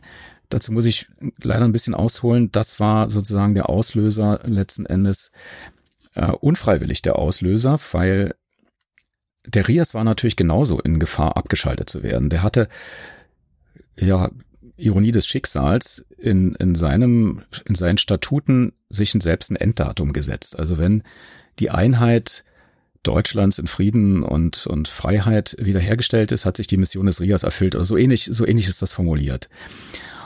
Und nun war plötzlich die Einheit in Frieden und Freiheit da. Und die Kollegen in der Kufsteiner Straße, dem heutigen Hans-Rosenthal-Platz in Berlin-Schöneberg, dachten, na was denn jetzt? Jetzt haben wir unsere Mission erfüllt, aber es kann doch nicht sein, dass wir, die äh, sozusagen das Bollwerk gegen den Kommunismus waren, äh, mit einmal bestraft werden. Und äh, aber es war dann ich sage, es, ist, es war ein sehr widersprüchlicher Prozess, weil der RIAS natürlich als äh, Instanz der USIA, der US-amerikanischen Informationsbehörde, also das war ja tatsächlich eine amerikanische Station, auch finanziert aus dem US-Staatshaushalt, war das ja eigentlich ein Regierungsfunk. Also das war schon ein kalter Kriegssender. Das empfanden auch ARD-Journalisten so. Und man war auch ein bisschen froh, dass man, dass man äh, diesen Rias entsorgen konnte. Also es war die völlig von mir wertfrei beurteilte ähm, andere Richtung, was sich darin äußerte, dass man sogar die Rias Leuchtreklame am Funkhaus abschalten wollte und abbauen wollte. Und das gab dann wieder natürlich eine Gegenbewegung, die sagten, nein, das kann doch wohl nicht sein, dass der Rias ja komplett verschwindet. Und dann hat sich der Denkmalschutz, glaube ich, durchgesetzt. Aber wie gesagt, es war ein völliger unabhängiger Prozess von einer DDR gesteuerten und ideologiebehafteten Einschätzung. Der Rias selbst war umstritten. So, und der suchte mit dem äh, sterbenden DDR-Rundfunk eine, ähm, ja, man kann sagen, schon sowas wie eine verbündete Strategie. Und umgekehrt auch, ich glaube, die, die Initiative ging schon vom DDR-Rundfunk aus von Christoph Singelstein, der war damals Funkhauschef äh, in einer Leperstraße. Und äh, die dachten sich aus, also DD64 ist nicht zu halten, der RIAS ist nicht zu halten, dann gründen wir doch äh, praktisch eine gemeinsame Redaktion. Und als symbolischen Schritt schalten wir DD64 in Dresden ab und setzen dort den RIAS auf. Und das können wir uns mal kurz anhören.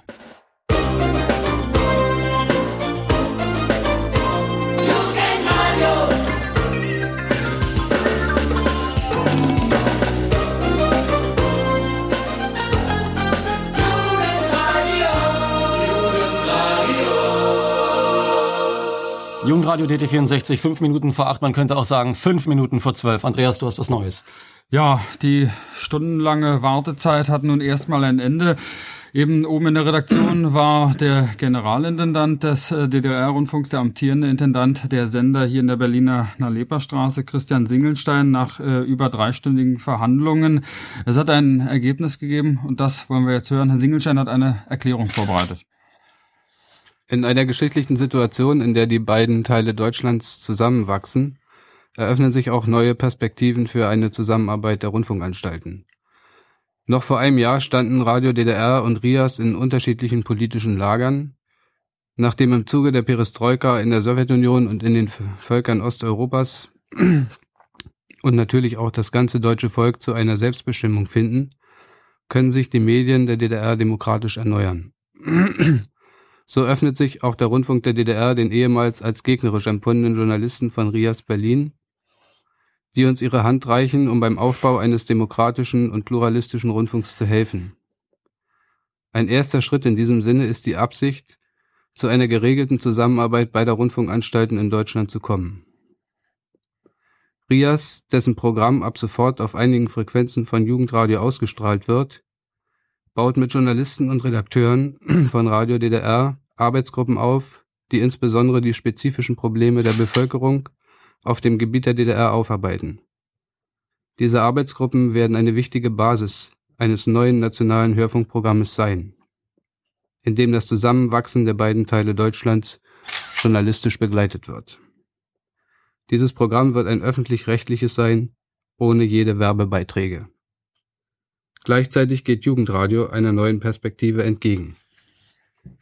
DT64 wird, durch mich unterstützt, sobald die rechtlichen Grundlagen dazu geschaffen sind, als Privatfunk weiter auf Sendung bleiben. Wie gesagt, das war eine Erklärung des geschäftsführenden Intendanten des Rundfunks in der Berliner Leberstraße. Und wenn hier die Rede davon war, dass äh, einige, einige Frequenzen wegfallen, dann sind es nach dem gegenwärtigen Verhandlungsstand genau zwölf der bisherigen 18 UKW-Frequenzen, die die in genau anderthalb Minuten noch verbleiben, sind die Berliner Frequenz 102,6 MHz, Rhino im Bezirk Potsdam 103,1 MHz, Frankfurt oder 101,5 MHz, Angermünde derzeit wegen Wartungsarbeiten außer Betrieb 100,1 MHz, Cottbus 103,2 MHz und Wittenberg 104 MHz nach der Fertigstellung dieses Senders. Ich will sagen, dass es in den letzten Minuten eine erregte Debatte in der Redaktion des Senders gegeben hat. Wir sind ja knapp 140 Mitarbeiter. Und das ist ein Großteil der Punkte, äh, die äh, bei den Verhandlungen herausgekommen sind, zunächst und vielleicht auch äh, auf Dauer nicht geteilt werden von den Mitarbeitern des Jugendradios an die Hörer, die uns jetzt noch 45 Sekunden über die nicht genannten Frequenzen hören können. Äh, der Appell und es ist natürlich auch jedem freigestellt, sich zu artikulieren. Das ist passiert bereits heute im Laufe des Tages. Viele haben angekündigt, dass sie das auch tun werden. Die Reporter, die jetzt unterwegs sind nach Dresden und Neubrandenburg, werden dies hören in den UKW-Wagen. Man kann trotzdem an die Sprechstellen kommen, auch wenn diese Frequenzen nun in wenigen Sekunden abgeschaltet werden. Wenn man fragt, ob das eine Entscheidung auf Dauer ist, wie es in der Erklärung klingt, ist das eine Entscheidung auf Dauer? Ich denke aber, dass die Hintergründe, die dazu geführt haben, dass in wenigen Sekunden abgeschaltet wird, aufgehellt werden, auch von uns Journalisten dieses Senders, und es dann eventuell das allerletzte Wort doch noch nicht gesprochen hat, wurde. Tja, Jungs und Mädels, und ich kann nur noch mal aufrufen, kommt nach Neubrandenburg oder wenn ihr dort seid, in Neubrandenburg und Dresden, sucht die Ü-Wagen auf. Eure Meinung ist gefragt, ob negativ oder positiv, aber es muss etwas dazu gesagt werden, glaube ich. Ja, ich bedanke mich bei euch. Es fällt mir schwer, einfach weiterzumachen, aber es wird wohl dann wenigstens bei diesen Frequenzen noch weitergehen. Wir machen Musik. Ja, der zuletzt zu hören war, ist Thomas Klug. Der ist heute bei Welt TV. Davor Andreas Ulrich ist bei Radio 1. Und derjenige, der das alles ähm, eingetütet hat, sage ich mal, und auch eben noch zu hören war, Christoph Singelstein, äh, war bis vor kurzem noch RBB-Chefredakteur. Also es ging dann irgendwie weiter. Und äh, es war auch nur 24 Stunden Pause von DT64. Wir können uns nochmal den Moment anhören, als äh, die Frequenzen wieder zurückgeschaltet wurden, nachdem es massive Proteste gab, aber auch in der noch DDR-Regierung. Innerhalb dieses einen Tages, wo es dann abgeschalten war. Ja, genau. Es gab ja einen Medienminister, Dr. Gottfried Müller, der war dann später Landtagspräsident in Erfurt. Aber er hat dann letzten Endes gesagt, das geht so nicht. Man kann ja nicht einfach äh, zwei Intendanten quasi äh, machen lassen, was sie wollen. Und dann wurde das rückabgewickelt. Und gegen drei Viertel, gegen drei Viertel, 15 Sekunden vor 20 Uhr haben wir den anderen Sender drauf.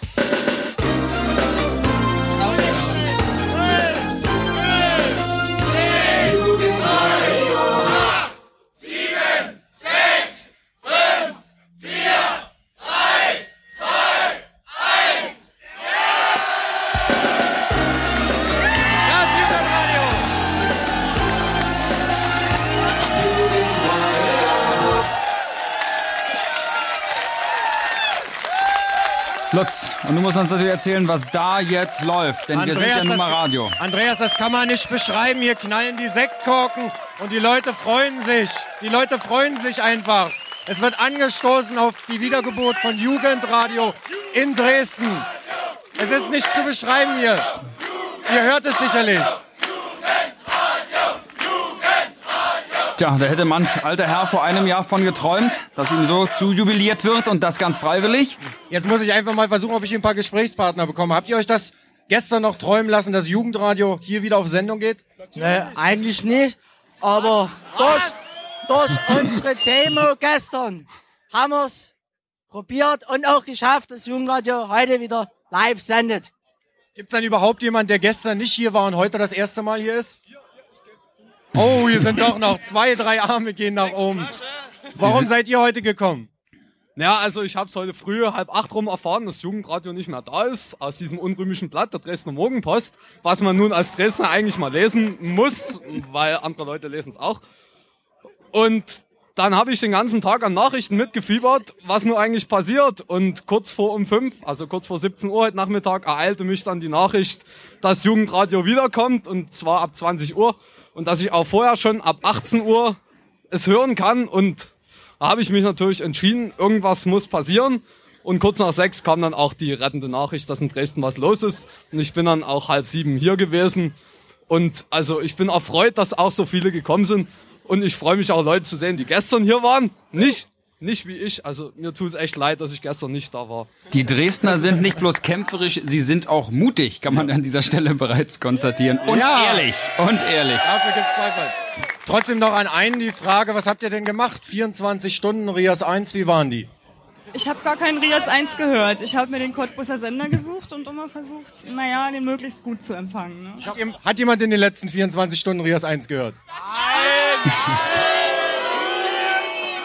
Nun, auch wenn dies eine Suggestivfrage war, nehmen wir diese Antwort als authentisch.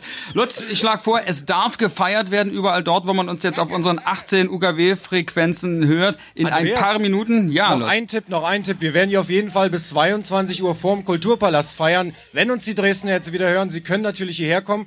Und danach gehen wir in die müssen. Scheune und machen eine große, eine Riesenfete. Die Scheune ist ein Dresdner Jugendclub, nicht, dass jemand etwas anderes denkt. Hier geht's dann in ein paar Minuten natürlich auch los mit der Radiobegrüßungsfete von DT64. Kollege Lutz Bertram ist bereits in den Startlöchern. Ja, und ich sage auch Tschüss den Hörern von Radio 100, die uns über die Berliner Frequenz 103,4 Megahertz seit 18 Uhr gehört haben. Die Kollegen von Radio 100 nehmen jetzt noch die Nachrichten mit um 20.03 Uhr und die fangen natürlich mit der Schlagzeile dieser Stunde an. Berlin. Rias scheiterte mit Blitzübernahme von DDR-Frequenzen. Jugendradio ist ab sofort wieder landesweit zu hören. Nach mehrstündiger Krisensitzung wurde der Beschluss am Nachmittag zurückgenommen, der seit gestern Abend auf schärfste Proteste von Hörern und Medienmachern gestoßen war. Laut Minister Müller gilt die Entscheidung bis auf weiteres. Eine endgültige Regelung müsse gesetzlich abgesichert sein und von den Festlegungen des Einigungsvertrages bzw. des noch zu verabschiedenden Rundfunküberleitungsgesetzes ausgehen. Ja, und dann gab es tatsächlich dann die Phase, wo wieder Hoffnung ähm, einsetzte, aber äh, der Intendant des Mitteldeutschen Rundfunks, ich sagte ja, der war politisch gefärbt, genauso wie der Chefabwickler Rudolf Mühlfenzel, also eher rechtskonservativ. Und der sagte dann noch im November 1991, dass das ein sehr unausgegorenes Programm sei und dass man das nicht übernehmen wollte. Ja, aber das hielt nicht lange. Dann haben dann letzten Endes äh, die Freunde, so hießen die damals, des Jugendradios e.V., die Ministerpräsidenten der drei Länder des Mitteldeutschen Rundfunks überzeugen können, dass es besser wäre, diesen Sender zu erhalten. Dann wurde der integriert in den Mitteldeutschen Rundfunk. Aber das Problem war, dass dieses ähm, Gesetz, dieser Staatsvertrag, eine weitere Welle nicht vorsah. Und deswegen gab es auch sowas wie eine Übergangsregelung, weil eigentlich war der Privatfunk, der sich dort schon in den Startlöchern befand, ähm, äh, wollte die UKW-Frequenzen haben, aber er war selber noch nicht bereit. Das war das Kuriose. Also die, die wollten mit dem 1.1.1992 ihren Anspruch verdeutlichen, dass dort Privatfunk, also das duale System auch eingeführt wird 1992, aber sie waren technisch noch nicht bereit und dann gab es diese Übergangslösung, dass man noch ein halbes Jahr auf UKW weitersenden konnte und dann hat der Mitteldeutsche Rundfunk gesagt, okay, wie können wir äh, DD64 retten, indem wir einfach die Mittelwelle in Wilsdruff, die 1044 Kilohertz bei Dresden aktivieren, wo also bis dahin MDR Info, das Nachrichtenradio lief und dann haben wir auf der Mittelwelle gesendet. Das klang wirklich abenteuerlich schlecht. Und äh, ich weiß nicht, wenn wir noch so viel Zeit haben, obwohl ein Podcast ist ja unendlich, oder? Da ist ganz viel Platz. Können wir uns das mal kurz anhören, äh, um mal deutlich zu machen, was das für ein Kulturschock war. Ähm, also man muss sich vorstellen, Stereophone UKW DDR-Übertragung war von höchstem technischen Niveau. Und auch lange erkämpft. Also da, da hat sich das Radio auch hinentwickelt, äh, DT64, bis es dann wirklich lange, äh, also mehr als drei Stunden äh, empfangbar war und dann auch in Stereo und ja, jetzt dann anscheinend ein Rückschritt. Die sogenannte fünfte UKW-Kette wurde ausgebaut, also um diesen, diesen, diese Versorgung auch stabil rauschfrei zu ermöglichen. Ja. Und ähm, wir hören mal den letzten Sendetag auf Ultrakurzwelle. Marion Brasch, bekannt auch bei Radio 1, und natürlich auch außerhalb durch Buchveröffentlichungen und so weiter. Und Frank Eichmann verabschieden die UKW-Hörer kurz vor Mitternacht. Da war es jetzt das weinende Auge von DT64, weil in einer halben Minute sind wir runter von UKW. Na, in anderthalb Minuten besser. Also anderthalb, anderthalb Minuten bleiben noch. Wir verabschieden uns also von allen Hörern auf den Ultrakurzwellen. Äh. Ja, also ihr hört uns wieder dann eine Minute nach Mitternacht spätestens auf der Mittelwelle 1044 Kilohertz. DT64, UKW verabschiedet sich. Ihr hört uns wieder auf Mittelwelle 1044 Kilohertz. Bitte umschalten. Und jetzt kommt das Lachende.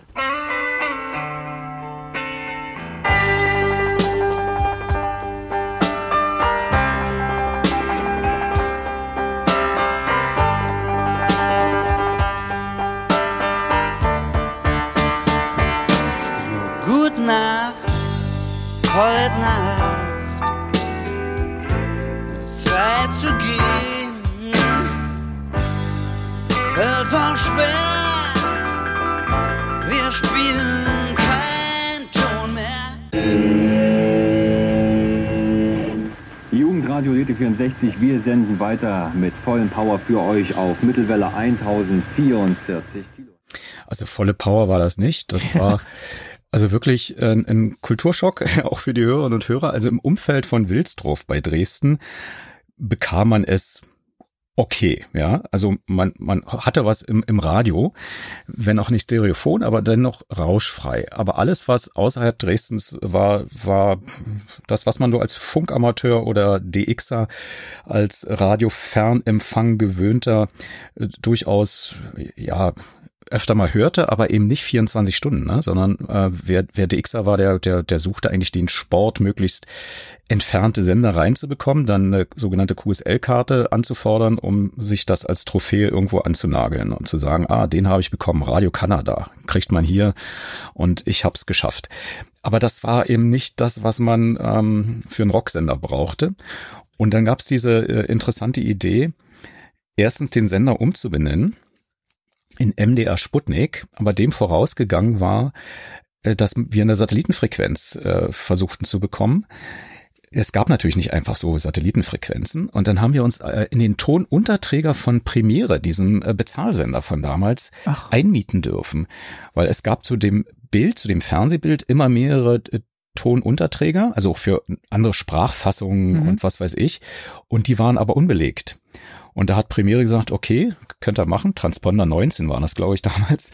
Äh, und dann haben wir zu einem verschlüsselten Fernsehbild DT64 gesendet. Also man musste dann seinen, seinen Satellitenempfänger, wenn man denn einen hatte, wir haben dann auch welche verschenkt, äh, in großen Aktionen und billige besorgt, äh, haben wir es dann bei diesem Krisselbild haben wir dann Radio gemacht. Später hat der Mitteldeutsche Rundfunk das auch auf dem normalen terrestrischen Fernsehen ausgestrahlt in den Morgenstunden zum Testbild quasi. Aber das waren so Übergangslösungen. Und dann ähm, hatte man letzten Endes in Halle auch die Möglichkeit, äh, mit einer UKW-Frequenz MDR Sputnik abzustrahlen. Aber jetzt vollendet sich der Gedanke, den ich, weiß was ich, vor, vor gefühlt zwei Stunden angefangen habe, als ich sagte, MDR Sputnik ist nicht die Fortführung von DT64 mehr. Das ist ein völlig anderes Produkt, was da heute abgestrahlt wird. Das kann man auch nicht wirklich verlangen, weil Radio entwickelt sich immer weiter. Ich habe die ganze Zeit immer versucht, mir vorzustellen, wie es wäre, wenn ähm, der Name geblieben wäre, wenn, wenn wir weiter in Berlin gesendet hätten, wenn das ja. Team organisch gewachsen und sich verjüngt hätte, wie es dann heute klänge. Aber es gab ja noch den äh, doofen Umstand dazu, dass uns acht Kollegen auch verlassen haben in Richtung Ostdeutscher Rundfunk Brandenburg, die eine Alternativwelle aufbauten, Rockradio B. Die waren für uns die Verräter damals, das muss man wirklich so sagen, weil die mit ihrer Aktion letzten Endes verhindert haben, dass DT64 auch integriert wurde in den Ostdeutschen Rundfunk. Die haben dann mit Radio for You vom Sender Freies Berlin lieber eine eigene Jugendwelle gegründet, Fritz, und wenn man heute Fritz hört, das, also, na gut, das will ich gar nicht weiter kommentieren, aber das hat mit diesem, ähm, ja, mit dieser Radiobewegung von damals nicht viel zu tun. Aber wer weiß, wie, wie DT64 heute klingen würde. Der Name war nicht glücklich, das gebe ich gerne zu, aber er war ein Markenzeichen. Man musste ihn trotzdem jedes Jahr immer wieder neu erklären, was ist denn überhaupt DT64? Aber weder MDR Sputnik noch Fritz kann man wirklich als Nachfolgeprodukt bezeichnen. Dann behalten wir DT64 einfach in Erinnerung und ähm, jetzt haben wir was gemacht, was man im Radio eigentlich nicht macht. Wir haben ein bisschen überzogen. Wir wollten uns eigentlich nur für eine Stunde ähm, besprechen, aber ähm, vielen Dank auf jeden Fall, dass wir jetzt doch noch äh, diesen Bogen gemacht haben und auch noch ein bisschen in die ja, wilde Wendezeit geguckt haben von äh, DT64. Ja, gern. Zweiter Teil ist ja, also wie gesagt, das Internet ist ja unendlich. Also wenn noch Bedarf besteht, äh, immer wieder gern. Das machen wir. Ähm, bis dahin kann man dich hören äh, bei Radio 1 im Medienmagazin. Du hast auch einen Podcast, habe ich gesehen auf deiner Webseite. Naja, das ist der, in dem Fall der Medienmagazin-Podcast, der jetzt nicht nur der Mitschnitt der Sendung ist, sondern der enthält auch viele Bonustracks. Äh, gelegentlich, äh, also tatsächlich auch Sachen, die DT64 betreffen, da bin ich immer noch am Ball und werde auch am 29.06., das ist der offizielle Geburtstag von DT64, mich wieder mit ähm, einigen Leuten treffen und vielleicht gibt's ja die Möglichkeit, dass die ihr Wissenstresor öffnen und dass ich selber dann auch noch vielleicht neue Aspekte höre und das würde ich dann auch auf meine Seite stellen. Ich habe übrigens noch das äh, vielleicht als Ergänzung, das ist nicht kommerziell, sondern wer sich für die Geschichte von DT64 interessiert, da wächst so über die Monate unter meindt64.de auch eine Chronik, da kann man sich noch den ein oder anderen O-Ton nachträglich anhören. Und es gibt auch noch ein Buch, das ähm, du mit herausgegeben hast. Ja, das ist leider nicht äh, mehr verfügbar, vielleicht antiquarisch immer noch, aber das kann man schon mal sagen, wir planen für den 60. Geburtstag im Jahre 2024 sowas wie eine Neuauflage, eine ergänzte, erweiterte, aber unter dem Blickwinkel und das ist mir wirklich sehr wichtig. Nicht äh, aus der Perspektive der Macherinnen und Macher. Das ist alles okay. Das kann man durchaus äh, letztlich in, in, in einen Buchrücken pressen. Aber was noch nicht so erforscht ist, ist die eigentliche Radiobewegung von unten. Also wie die Hörerinnen und Hörer damals motiviert waren, sich sogar an irgendwelche Funkmasten für uns anzuketten, um in den Hungerstreik zu gehen. Das muss man sich vorstellen, welche Verantwortung wir auch da hatten, dass das nicht eskalierte, also auf beiden Seiten die Verantwortung da war, weil das war eine absolute Ausnahmesituation, dass das in dieser Wendephase auch ähm, die Hörerinnen und Hörer den Eindruck hatten, hier wird ihnen was weggenommen. Also nicht, dass wir nur unseren Arbeitsplatz in Anführungszeichen verloren hätten, sondern auch, also dass das Radio praktisch wie Brot, wie, wie, wie, wie Wasser empfunden wurde, das können nur Hörerinnen und Hörer erklären. Also das übersteigt meine eigene Fantasie, sich vorzustellen, in den Hungerstreik für einen Radiosender zu treten. Also spätestens, wenn, wenn das dann ähm, Realität geworden ist, diese, diese Geschichte, hören wir uns wieder, aber gerne auch schon vorher, um ähm, vielleicht auch nochmal drüber zu sprechen. Ja, gern. Dann sage ich vielen Dank, Jörg Wagner, für anderthalb Stunden Rückblick auf DT64, die schönen Einspieler und äh, jede Menge persönliche Erinnerungen. Vielen Dank. Und vergessen Sie nicht, die Antennen zu erden. Mit diesem Satz endet übrigens nicht nur diese Folge von Staatsbürgerkunde, sondern damit ging auch der erste Rundfunktag und das erste öffentliche Rundfunkprogramm Deutschlands am 29. Oktober 1923 zu Ende. Am Ende dieser Folge bedanke ich mich nun erst einmal bei Jörg Wagner für eine bunte Reise durch die aufregende Sendezeit von DT64. Die Quellenangaben zu den Einspielern, die Jörg mitgebracht hat, findet ihr in den Show Notes. Das Coverbild stammt ebenfalls von Jörg und zeigt ihn 1991 im Studio von DT64. Dann geht der Dank an alle Tippgeberinnen und Hörerinnen, die ihre Erinnerungen zum Jugendradio geteilt haben, sowie an Wolfgang Wörle, der mit Ambient One wie immer den Soundtrack geliefert hat. Wie immer ein großes Dankeschön an alle Unterstützerinnen und Unterstützer. Einige von euch haben auch kleine Grüße und Bemerkungen mit in den Überweisungstext gepackt. Anne und Mirko schreiben Danke. Manuel sagt Vielen Dank für die tollen Sendungen. Und Robert sendet monatlich etwas in den Hut für einen tollen Podcast. Schön, dass euch der Podcast so gefällt. Ebenfalls etwas in den Hut geworfen haben Holger, A.G. Christoph, Matthias, Andi, Kai und Jörn und zwei unbekannte Spenderinnen, die mir Produktionszeit auf Auphonic geschenkt haben. Eine Spende davon auch mit dem Hinweis, mach weiter so. Auch hierfür ein großes Danke und klar, ich mache weiter. Wenn euer Name nicht dabei war, das kann sich ändern. Auf www.staatsbürgerkunde-podcast.de findet ihr unter dem Link Unterstützen alle Infos dazu, wie ihr mit einem Betrag eurer Wahl zum Projekt beitragen könnt.